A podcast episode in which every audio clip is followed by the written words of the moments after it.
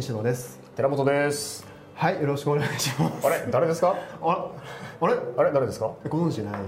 はいちょっと知らない人が。知らない人が、はい。まあまあ多いでしょう。はい、ちじゃあょっとちょっとね自己紹介的なことをやっていただいて。はい、させていただきます。は、はい。いえーはじめまして、えーザレスポンスの西野と申します。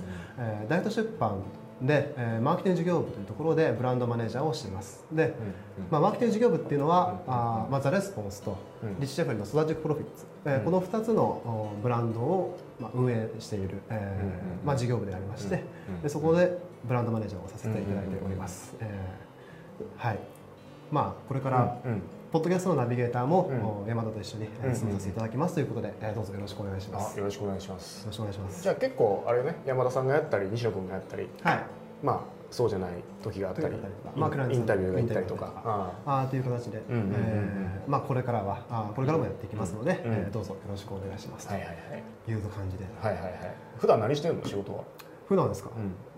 普段何いきなり言われるとこう答え ポッドキャスト撮る以外は何を取る以外ですよね。以外は何して。る取るだけではないんですけど、うん。あの普段は、うん。あーまあもう8割はうん。もうマーケティング、まあ例えば皆さんがあー読んでいる、うん。まあ売り込みの企画を作ったりだとか、ほうほうほうほう。あー。売り込み企画ね。売り込み企画、うんうん。はい、とかあー、まあ、今ではもうなんか全体のそのじゃあどういうふうなスケジューリングやるとか、うんうんうんあー何しろその、まあ、他の人からこうレビューをしてくださいとか、うんうんうんあーまあ、今だったらその新人の方もちょっと何人かついてるんで、その人たちと一緒にこう、まあ、その人見たり育てたりとか、うんうんうんうん。っていうのがうんもう8割ですね。8割ぐらい、8割はその、まあ、マーケティング企画とかうんになりますね、企画とかねレビューとかね、はい。レビューとか。教えてあげたりとか。そうです。いつからダイレクト出版に、はい、あの関わってるんやったっけ？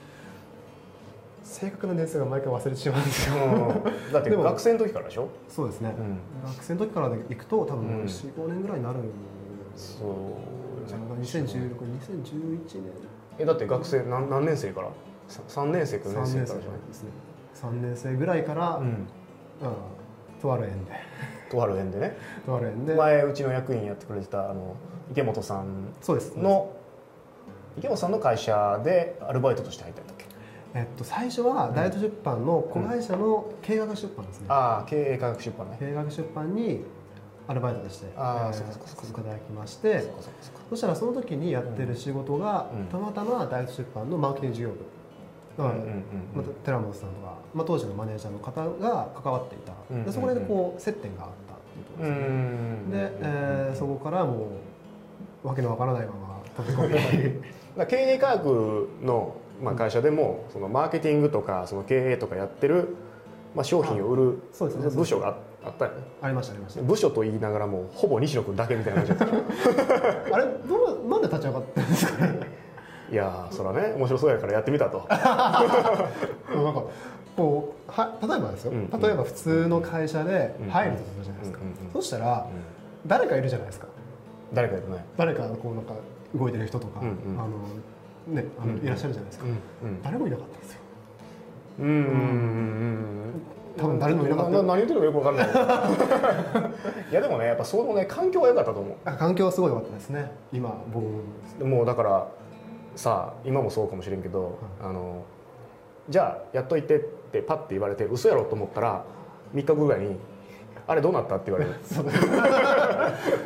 あそれ全部俺がやるんやった。みたいなそういいよね。いやオーナーシップがつくからすごいいいと思うねそういうのね。そうですね。分業は分業でいい点もあるけど、うんそういう全部ね1から10まで全部自分がやる。しかも自分が動く動いて成果出さなければあのせなんていうの売り上げゼロみたいな。そうですね。まさにそういうシチュエーションやったでしょ、そういうシチュエーションでしたね。そういうシチュエーションだったしもう、うん、セミナー集客よろしくって言われて。そうやんな。それがまあシステムよくわからんし、えーそもそもなんていうかなこううちのあるシステムの説明も誰からもされてるわけじゃなく、メールの送り方もわからないと、うんうんうん。メール配信のシステムもわからないし CRM のシステムもわからないと。し商品売るための細かい設定の仕方もわからんと。あのセールスレターの書き方は？なんなまあ勉強はしてたぐらい。したぐらい。だって学生の時からさスパイダー・ケネディコピーとか読んでたでしょ。で昔のあのメンバーサイトとか見たらあのお客さん自体のコメントが残ってて。コメントしたらなんかレポートがもらえますみたいなやつめっちゃ熱い。恥ずかしくていやいやそういうねマーケティングオタクが入ってきて。そうそうそう。あのコメント入ったために「これ西野君コメントしてた?」って言うて「あまああ僕なんです。よ」って言って超熱くなるたまたまね昔のサイト見たら西野君の名前があって。コメントする時って、うん。あのまあ、今でもそうだと思うんですけど、うんコメントするならうん。実名でやんなきゃいけないと思ってたんですよ。いや別に悪いことしてるわけじゃないから。悪いやでもそれもし許されないですよひらがなとかで入れて分かんないでしとけばよかったなと思ってああまあな確かにねそれを、うんうんバカ真面目に、うんな実名で言って、なんか名前と名字の間半角かけて実名で入れて、で真面目にこう書いて、うんまあ普通にいいことなんですけど、ん今思えば、うんなんか分からないようにしとけばよかったな、いやいやいやいやいやでもねやっぱ入ってから、はいあ西野君が入ってきて、はい。あの昔のやつ見たらあこれすごい勉強してるなって思ったから俺はなんかポジティブな感じをしたけどね。あ本当ですか、うん。ああそうそれがななんか変なペンネームでさ これ実はとか言われてもさなんやねんってなるやん。あそうですね。確かに。そうですね。だって学生の時からだってスパイダーケネディコピーとか年間購読とかしてたでしょ、しましたね。もう恥ずかしいですね。結構買ってなかった？いやだっていまだになんかたまに文明が来ますあそうなん DM くんの。ちのロストカスタマー扱いになってんの。いやでも帰ったらね。いやうちの母親から「あなたこれ電話かかってきて、うん。何?」って聞いたら「うん。なんかあんた宛てに、ん。あの手紙が来てると」うんで、うん。なんかすごいカサカサしてると、うんうん。あのなんか入ってると。だからちょっと心配になって開けてみたら、ん。ブーメランが入ってたとあ それを自分が送ったやつ。自分あそうかみたいな。あー「いや大丈夫。あの大丈夫。もう多分怒られないから」って言ってずっといまだに届け届いてるって。それでもカットしとかないとあのコストもったいないコストもったいないから抜いといてって毎回言ってるような感じするんですけどなんかいまだに来る。今何かでもすごいね。離脱してたって入社してから買ってないでしょ？買ってないはずですね。45年ぐらいって言ってた45よ年ぐらい。まあ、もしかしたらそのなんかサンプルを出す出す宛てにまだそのメモが入ってるっていうだけなのかもしれないですけど、どまあ、ただブーメランうちの親開けたんやってすげえなと思って。まあねパワーがあるってことですよまあこんだけね 3D メールはね。そうですよね、はいぜひブーメラン入れてくださいという そうか。でもさ当初はさはい。めちゃめちゃ、ま、あの生意気だったでしょ？それなんか僕の過去をこうさらけ出すいやいやそういうあの雑談する番組なんでね。ね。はいはい。そうですね。もういまだに鮮明に覚えてますよ。あの寺本さんにメールで怒られたんですよ。メールで送ったっけ？電話とかじゃなかった？メール？でもメールでもえ最初に多分メールだったんですあ一発目がメール一発メールがメールで、うんうん。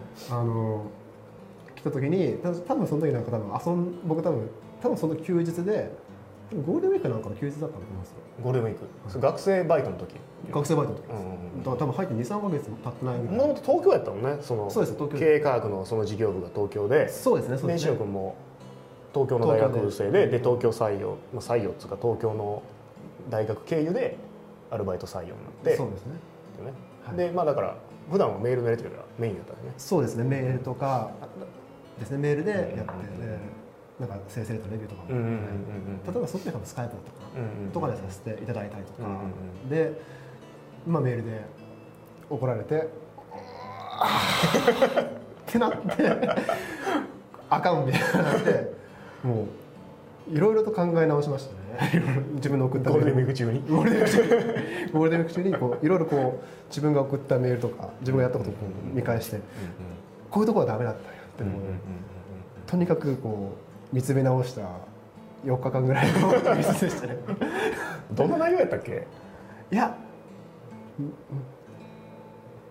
いやなんですよね。もうとにかく短文でふざけるなみたいな感じで返された。んですけどいやでもなんかこうすぐにこうパッて思い当たる節があったんで。ああなるほどね。あの多分このことかなって思った瞬うんうんうんうん。間にこうああの普通のこういう仕事をする時は、うん。なるほどあかんねんなっていうのを、あのまざまざとそこで、うんうん具体的なやつはちょっと忘れたんですけど、うんうん多分なんかそんな感じだった。うん。うんでも内容は大体覚えてて、うん。要はその自分がやってるプロジェクトの中で、うん。あのある一部の仕事をうん多分スペース制作とかうんのところを多分僕は他責にしてたんです。他人の責任にしてたんですあよで自分特に知りませんみたいな感じでうん。多分ちょっと投げやり感がうんうんうん。あったような感じで多分報告をしたと思うんですよ、うんその時の多分返しがそのふざけるなって話、うんだからあのその時にあの自分が持ってるそのプロジェクトとかであの、まあ、管理をしっかりしなきゃいけない。とか、あるいはそのあくまでその自己責任だからそこはしっかりやらなあかんなっていうところで多分いくつか多分あったと思うんですけど大きなやつは多分それだと。うんいいことを叱ってくれる上司がいるな。いや本当にそう思いました。いやでもなんかなかなかこうなんだよな。言うのって結構僕も今こう下の人たちもいるんであのこう間違ったことをした時にやっぱそれをパッて言ってくれる人の方がすごいこうなんだよな。ありがたられるって言っちゃなんか変ですけどななかなかそういう方もいらっしゃらない時もあるじゃないですか。その上司でも、まあまあまあまあみたいな優しくする時もある。でもそういうのは多分い厳しく言って、んやっぱそこ正した方が、まあ、その人のためにもなるし。長期的にはね。そうですね。だからあのその新人の子でこう、まあ、今いろいろいろいろあってたまに話はするんですけど、やっぱりそういう間違ったことを言ってくれる言ってくれてた時すごい本当にありがたいと思いましたっていうのは言われますね、うん。最近例えばどんな、まあ、最近じゃなくて言える範囲でぼやかして。ぼやかして。いややっぱりでもそれはあのやっぱり新人、まあ、僕の大学生の頃から入ってるの分かるんですけどやっぱりその言葉遣いとかあとはその先輩との接し方っていうところまあ大イト出版でどちらかというと結構成果主義みたいなところがあるんで結構こうまあラフって言っちゃなんか言葉言い過ぎかもしれないですけど、まあ、ちょっと緩いところがあると。言った時にやっぱその、まあ、僕みたいにあの任された仕事のうちの中でなんかいや僕そういうの知りませんとかあー全然あり得る、うん全然そのなんか間違ってる正しいとかそういうの全然意識がないので、えー言ってしまうと。言った時にメンバーの中からはまあその時にはっきり言う人もいればあのあそうって終わらせちゃう人もいるんですよ。うん。でその時に あの、まあ、そういうやり取りを僕は見てたんで、いうんうん。やちょっと待ってと。うん。あの任された仕事だよねと、うん。責自分が受け止まった責任だよねと、うんだったらその責任の範囲のある仕事っていうのは自分の中で管理しなきゃいけないよって言って、まあこれ言葉すごい柔らかいですけど、うん。結構分かったんですよ。言った時にあのすごいその 考え方が、あ社会まあ、社会で働くっていうのは本当にこういうことなんだっていうのがそそこでまあ一つ理解が深まりました。なるほど。いいことした。でもこれを昔寺本さんねはい僕がうんしてもらったこととほぼ同じという。あいいことしたっていうのは俺昔の自分に言ってる。ああそういう感じがしてる、えーじゃあちょっと僕の方からあの、はい。質問をさせていただいてもよはいはいはい。ろしいですか、はいはいはい。はい。最近 寺本さんはあの、まあ、新人の方、まあ、大出版の、まあ、学生とか、まあ、入りたての人をに対してそのセールスライティングを教えてはるじゃないですか、うんうんうん。あと、まあ、つい最近だと、まあ、そのセミナーもちょっと、あの入門編とかな。AWS 通信講座の入門編の買われた方々に、まあ、セミナーをちょっとしたりとか。この間東京でやった。やったやつね。100枚2日間やってるのかな。それぞれ100人ぐらい来て100人ずつ来て。なんかスタートアップのそうですね。やつよね。スタートアップはいはいはい。で、まあ、結構その学びたて。の方にその接する機会が結構あったと思うんですけど、そのセールスライティングをまあ学びたての方が、まあ、陥りがちなそのまあ間違いというか、ちょっともったいないなっていうのがなんか気づなんかこうこういうのあったかなっていうのはありますね。まあね社内のライターとその、ライターとして起業したい人だと、まあ、ちょっとね状況が全然違うからそうですね。あれなんやけどあのライターとして起業したい人ではいまあすごく思うのははい。あのライティングする機会を早く作った方がいいなっていうのはすごい思う。おーライティングする機会。そうそうそうこの間のやつでもあのクライアントの取り方がどうすればいいかわからないみたいな人がすごく多かったのね。はいはいはい。で、まあ、毎回、まあ、それをサポートするための講座も作ったぐらい半年講座はい作ったぐらいなんだけど、えーまあ勉強ってはい。それだけしててもそのスキルにはならなくて。うん。勉強と体験。うん。この2つが重なってスキルっていうのができてくると。うん。だから、まあ、頭でっかちになってしまってえ実際ね書けない。いざ書けないみたいな感じのことがすごくうそうなってる人がすごく多かったのね。うん。だから早くその実践の場を作るべく、うん。あの動いた方がいいかなっていうのはすごい思った、おーなるほど、うん、じゃないとねあの戦争のない国の軍隊は弱いっていう おやっぱね戦いに備えてるだけじゃなくて実際にそのねちゃんと戦っていかないとまあまあ上手くなっていかないよねっていう話。この間そのセミナーでシェアしてこの間メルマガブログにもうん。書いたのは、えーまあ、セールスライティングのクライアントを取るのにその5万円払ってノウハウをあー買うほという人がいるとすると。はいはい。そうするとそのノウハウに5万円出す人はうん。あーまあ、いるいるわけね、はい。実績ない中で最初のクライアントを取る方法。うん。かつ、えーそのクライアントに最初のクライアントに、えー1円の金銭的リスクも負わせずに、うん。えークライアントを取る方法うん。がありますと。でこれをもし5万円で売ってたら買いますか？俺そのセミナーの会場で聞いたはいなら結構な人が手を挙げてくれて。はい。で、えーその内容をじゃあ今からタダで教えるとはい。いう話をして、で、えー何を言ったかっていうとその5万円をもとにクライアント候補のところに行ってで、えーあなたの会社のおセールスコピーを書かせてくれと。うんで、えーまあウェブでや、ね、ネットでやってる人やったらランディングページを書かせてくれと。はいで、えーその僕が私が書いたそのコピーをうん。テストする広告費としてこれ5万円私が払いますと。うんうんなるほどなるほど。でこの5万円を使ってくれと。でもしこの5万円で、えーうまくいけばそのまま使ってくれて OK ですと、ううまくいかなかったら元に戻してくれて OK ですと。うん。でうまくいって、えー使い続ける場合でもあのお金は1円も必要ありませんと。いうことですね。なぜならまあね、そのいつそのお金回収するかっていう話で、はい。そのクライアントから別に回収する必要全くなくて、うん。その最初のお実績をまず作るっていうところに、えー自分は価値を置いてるから。はいはいだからあなたは、まあ、ある意味実験台やけどもあそのこの5万円を、まあ、ぜひ使ってくださいと、うん。で、えーその実際にその制約率が上がったとかそういう実績があればあ2人目のクライアントはあ簡単に取れるうん。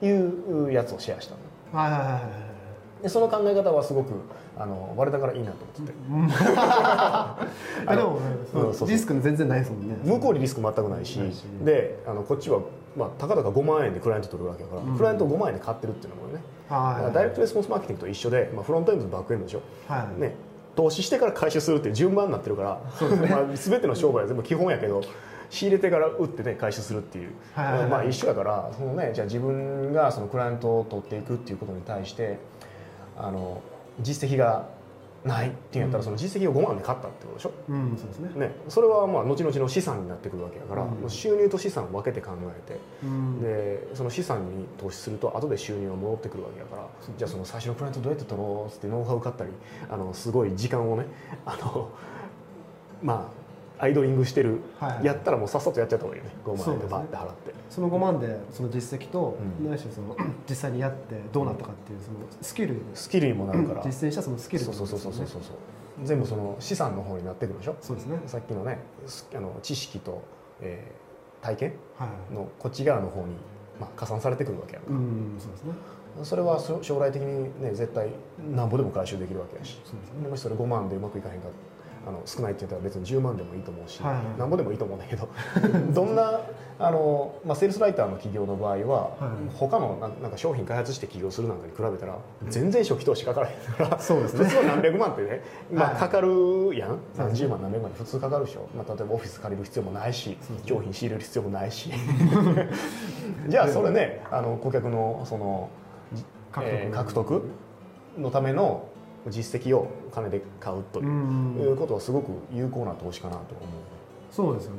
もうダイエットレスポンスマーケティングうん。最初はまあフロントエンドは赤でもうん。バックで回収すればいいっていう。うんうんうん。まさにその考えに基づいたセールスライターのクライアント獲得をそうそうそう。とかね。まあそれ別にその01の人だけに限らず、ん。俺の知り合いのコンサルタントなんかは自分でやってみたいチャレンジがあると、ではい。クライアントこれ絶対うまくいくと思うねんだけどでも、うん。ちょっとリスクあるなっていう人はあのこれちょっと私店に来るんでちょっと一回試してもらえませんってやってる人結構多い、ああそうなんですね。そうするとやっぱ別にうまくいかんかったらうまくいかんかったで別にいいやん。そうですね。全然いいですね、それは別に後で回収するって話やから、はいだからそのね投資と回収をそのまあ先に投資して後で回収するっていう。でこの回収ポイントをどこに持ってくるかによってそのビジネスのスピードとか幅とか全然違ってくると思う。はあなるほどだからダイレクトレスポンスマーケティングの基本は顧客は金で買えやから。そうですね。セールスライターも別にそれすればいいだけの話だし。そうですね。そうそうそう。いかにそこに金かけられるかが勝負ですからね、あとは、まあ、それを、まあ、もう同じ話やけど、はい。あのよくもらう質質質問で、はい。とか、まあ、よくあのこの間のやつでも、はい。そのイベントでもね質問されたのはあの、まあ、クライアントがまだ事業スタートばっかりしたばっかりでうん。お客様の声がないと,、うん。とかその販商品の販売実績がないと。うんその場合どうすればいいかみたいな話。はい。でそれもまあいろいろ方法はあるけど、まあたまあ、そこで答えたのはあの、まあ、実績ないんやったらないままいく。で逆にそれを売りにするっていうのはありですよねっていう話をして、であその人はあ確かにみたいな感じだった。で他の方法としてはそのクライアントも別に初期の顧客を金で買えばいいわそうですね。ちょっと金払うからレビューかいあの試してみてくれへんかと、うんでそうするとさやっぱななんていうのお客の声操作するのはそれあかんと思うけど、はい。それで、まあ、実際使ってみてすごい良かった。やったらそういうふうにお客の声を書いてもらって、うん。でそれを使わせてもらうっていう手もあるし。うん。で実際その、えーお客の声がなければ商品売れないかっていうと別にそういうこともないから、うん。じゃあ、えー普通にそのお客の声なしで広告費かけてお客の声を、まあ、入れた時よりもあの広告投資はかかるかもしれないけどそのかけたお金はお客の声を買うために投資してるとうん。捉えてちょっとね多めにかかってる分は。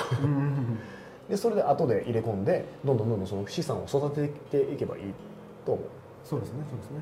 だねいろんなねそのお金の使い方ってすごくあると思うんですけどうん。その、まあ、ノウハウ投資するっていうのははい。あーまあ、いいと思いますし僕らも売ってるんで、まあ、ぜひ買ってもらいたいんですが どっちかっつうとなんかそのねノウハウ、まあ、買いすぎてお金ないんですみたいなお客さんよりもうん。あの実際投資しあのや学んだその知識をはい。いできるだけ早く実践に移して、うん。でそこで回収したお金で次のステージ行くためにしてまた僕らの、ね、商品買ってもらうっていう風な、あのサイクルにしてほしいじゃないですか。そっちのいい循環ですね。そうそうそうそう。そうそうそう。だからもう最初ねあのまあ高額の商品とかだと思い切って多分投資してくれてる人多いと思うからはいじゃあその内容をぜひまあ今度は実践するフェーズにしていただくと。うん。で実践するフェーズも、まあ、そのスピードを上げるために金を使うと。使うと。うん。そっちに金を使うそっちに金を使うと。でそうするとまあねまあ、すぐリターン戻ってくると思うけどうん。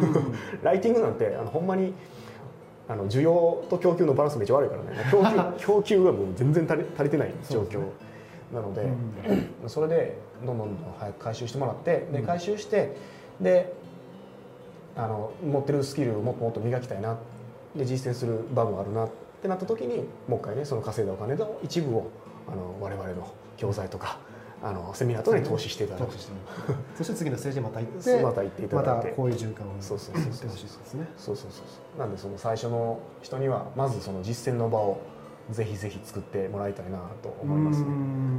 あとはまあ社内のライターとかで言うんだったらその先輩とかその事業部長とかにはお願いしたいのはどはい。あの、えー実践の場を提供してあげてくださいってこと。ねはい。なるほど。そうするとやっぱ成長早いから。そうですね、うんうん。そうですね。じゃあせまあどっちの社内のセールスライターあないしはその、まあ、これから起業したいとセールスライターで起業したいという方、うんまあ、どちらにもその、うん実践しようと、うんうん。あのまあまあ社内社内の前あの僕らが提供するというところで、うんえーまあ、今勉強されている方であれば、まあ、教材とかあの投資一回投資したらで今度それを実践するフェーズにしていただいてそのとこでクライアント獲得にお金を使うと。でどんどんどんどん実践してそれをスキルにしていただいてでまた次の時に行く時に僕らのところでうん。投資していただいて。そうね。そういう巡巡巡回にしてもらった方がいいかなと。うん。せっかくまとめてもらったのにうんちょっとあれやけど。なんやけど。あの普通の株式投資とかとなんか似てるような気がしていて。そのビジネスも全部、はい。であの、まあ、余裕資金で、まあね、事業を始めようとか、はい。余裕資金で、えーまあ、うちの場合でも新商品作ろうとかね、そういう話を、まあ、考えるわけやけど、うちもさ新商品が全部当たるわけじゃないからあの、まあ、予算を決めてこの予算の中で、まあ、これは別に、まあ、失っても、まあ、しゃあないということになるけどこの予算内で当たればラッキーみたいな。うんみたいなのあるでしょ。そういう予算とか決めるのいいかも。投資の場合とかもあの、まあ、例えば、ね、何何十万とか100万とか、その余裕資金の中でやってみてこれ稼いだら向いてなかったと思ってやめようとかさ、はいまあそういうのあると思う。セールスライティングもそうで、あえーまあ、別に他のジャンルでもそうやと思うんだけど、はい。まあここぐらいまで投資できるみたいなのをまず決めとくと。ーうん。でそのお金がなくなったら向いてなかったと思って、うん。やめるっていうのもすごくいいと思う。うん。向いてないことをお金をねあのケチってずっと長く続けてると、はい。あの次の選択肢にいいけないから。そうですね。人生は、まあ、短くて。あのいずれ死ぬわけで、ね。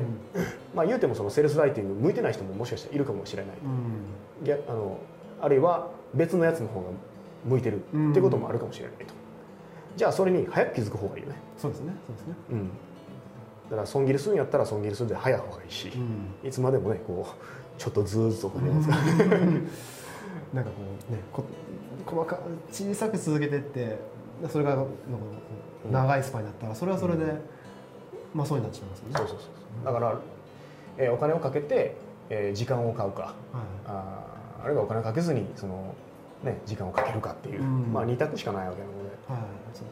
まあ、もしその、ね、そんな切羽詰まってる人でなければ、まあ、ぜひそのお金をね有効に使っていただいてぜひ実践の場に早く出てもらうというのがいいん。じゃないでしょうか。なるほど。もうすべてまとめていただいたので、はいもうはい。僕も何も言うことがなくなりました。はい。初めてのポッドキャストです。が、はいはい。こんな感じではいはい終わりにしたいとはいはい思い。ますぜひ、はい。あの実践の場を作っていただいて、はい。ででどんどんどんスキルを高めていっていただいてで,、また次のステージ行く時に、うん。えー僕らの方に来ていただいて、うんうんうん。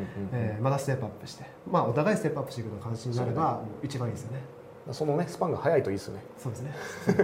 2週間以内にそれを全部やってもらうといいですよね。お これと投資して獲得してうん。で儲かってうちの教材また買うみたいな、うん、あのサイクル早い方が下げる早いのねもう人生楽しい楽しいですね。はい。はい、ぜひあの実践の場を作っていただきたいなはい。というふうに思います。ブログにも詳しく書いてるんでぜひ見てください。はい、はい。えーではあー今日のポッドキャストこれで終わりにしたいと思います、はい。ありがとうございました。ありがとうございました